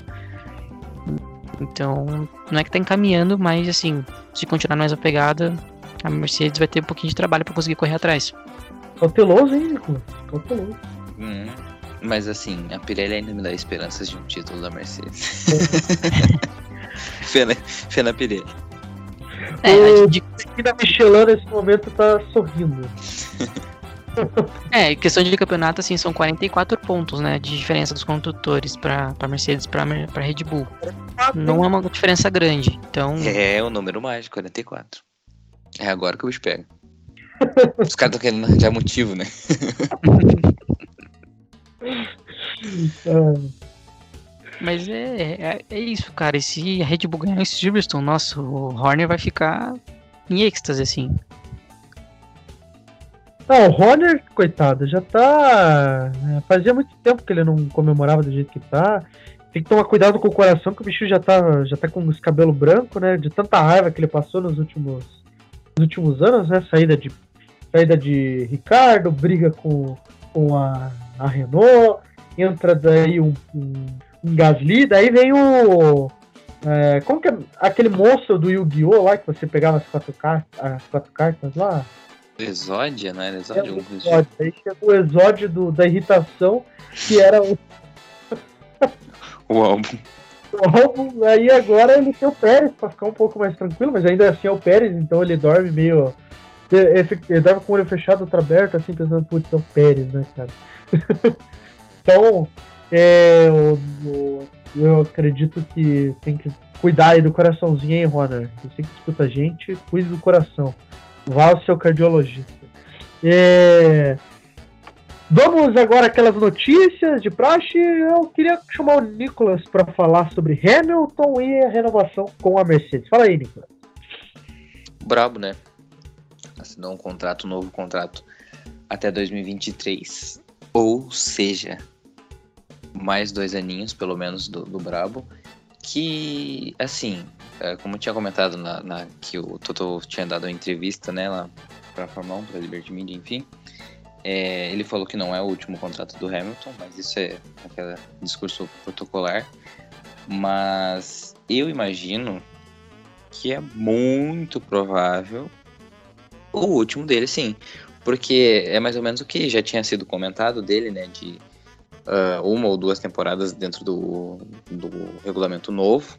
Pensando no regulamento novo para 22, ele faz um campeonato razoável e 23 ele fecha assim com chave de ouro e se aposenta. Vai estar com. Em 23 ele terá 38 anos? 38 38. anos. É, tá, tá bom. Tá bom pra parar. E o, e o Raikkonen. É, não precisa ficar até os 55 de- pilotando. Pode, pode sair antes. Tá bom, tá bom.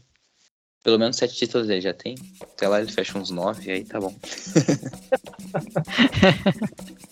E na semana passada tava tendo essa discussão, né? Porque o Wolf ainda ele chegou e falou: É, a gente tá bem próximo de fechar contrato com. é, novamente renovar com o Hamilton, só tem que. O grosso mesmo, as pendências mais delicadas já foram. É, então já, já muda essa história de fim de ano, lembra que o ano passado. Pra esse É, ano né? foi, Porque esse ano foi- fechou esse ano, né? Na verdade. Foi em 2021 que foi fechado, né? foi, foi esse ano. Foi, né? É, ele renovou o contrato duas vezes na mesma temporada. O cara é brabo. E, e agora, daí ele já renova o contrato, então, tipo, muito parecido com o Lando Norris. E é isso aí, tipo, a gente vai ver de novo o cara. E queria agora chamar o Matheus. Matheus, que história é essa de mecânico da Ferrari perde o pé? A gente tá rindo aqui, mas é. é sério, não, mas é verdade. No, aconteceu um evento da Motor Valley Fest, que reúne algumas marcas automotivas da, lá na cidade italiana de, de Modena. E aí teve um. A Ferrari tava participando. Cidade da Lamborghini. Aí, pra quem, lê- quem é mais antigo da Fórmula 1, lembra da Modena Fórmula 1 Racing, que era o carro da Lamborghini. Isso. Então, um- tinha um carro da Ferrari, estava sendo pilotado por um ex-piloto da, da Fórmula 1, né? Que era o Monegasco, Oliver Bareta. Não sei se vocês já ouviram falar dele. Ele disputou a temporada em 1994 na Fórmula 1, né? Uhum. E aí ele tava com, com o carro da Ferrari, fazendo um evento ali de exibição, e ele perdeu o controle e atingiu o funcionário da escuderia italiana, né? E aí ah, o acidente não foi divulgado, né?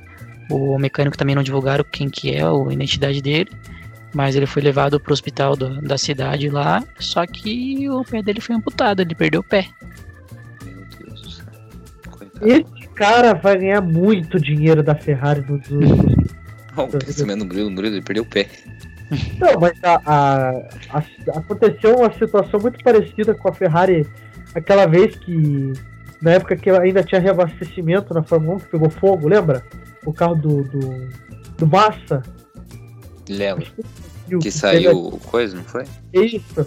O mecânico lá, ele nem teve queimaduras assim de. ah, que ficou marca pro resto da vida. No, acho que foi queimadura de segundo grau. Até hoje ele, ele recebe uma indenização milionária pra, praticamente da, da Ferrari mensalmente. Se eu não me engano, acho que são 100 mil por mês que a Ferrari dá pra ele, tipo. Tá com a vida ganha. É bizarra essa história aí, né? Ainda mais vai acontecer em Modena, acredito que deve ter um dedinho da Lamborghini aí no meio, hein? Safadinho.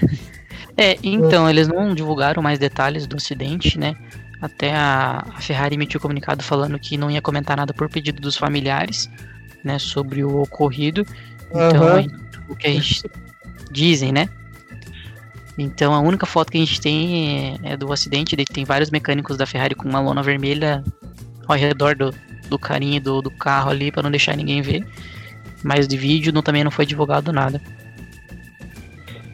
É isso Foi aí. nesse último sábado, dia 3. Então, é, temos mais notícias, né? É, tem também essa daqui, que é a saída do GP da Austrália, que estava tendo aquela remodeliza, é, remodelando o circuito e tal, então fica pro ano que vem, né, Nico? É, nada a ver isso daí. Eu tava tanto, tanto tempo esperando que eu tirar aquela porcaria daquela chinquene que era desnecessária e fazer um retão naquele lugar ali, e daí agora o pessoal sai. Os caras estão de brincadeira comigo. E aquela Eles não. pra jogar com, com ela ali é ridículo, né? Não, ridículo. O jogo agora, no atual de 2021, vai continuar com a Shinkane ali, porque. Ali é É, agora eu não sei nem se eles vão colocar. Nossa, é verdade. O pessoal que tá desenvolvendo esse jogo, eles estão malucos, né? Porque uma hora sai, sai a Turquia, aí volta a Turquia, aí sai o Canadá, aí volta a Austrália, e daí sai a Austrália e entra a Áustria. E como que vai fazer isso? E eu acho que, na dúvida, eles estão colocando todas as pistas e. Ah, vai colocar, vai colocar China, Bahrein, Bahrein, óbvio, né? É, China, coloca- Alemanha, tudo.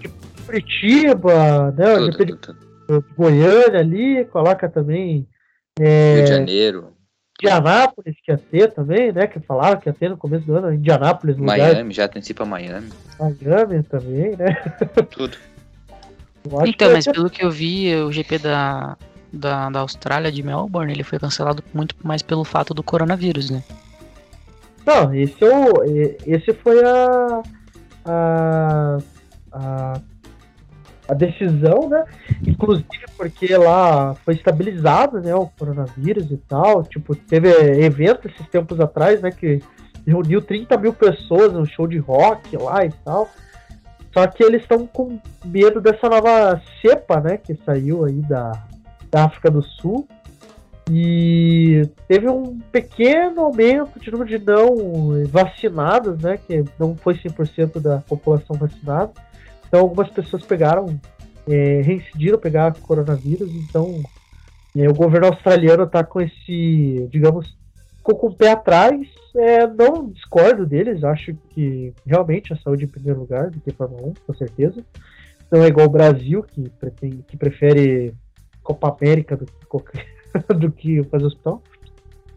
Inclusive, essa Copa América tá chata, hein, galera? Puta merda, hein? Tá chegando a final. Tá horrível. Tá horrível América. Tá. Não, domingo, sábado. Próximo sábado. Mas falando, mas falando um pouquinho sobre né, o corona e tudo mais, é, a gente pode ter certeza, pelo menos, que no Brasil não vai ser cancelado, né? Ah, não, Não, Brasil. Você tá tendo Copa América?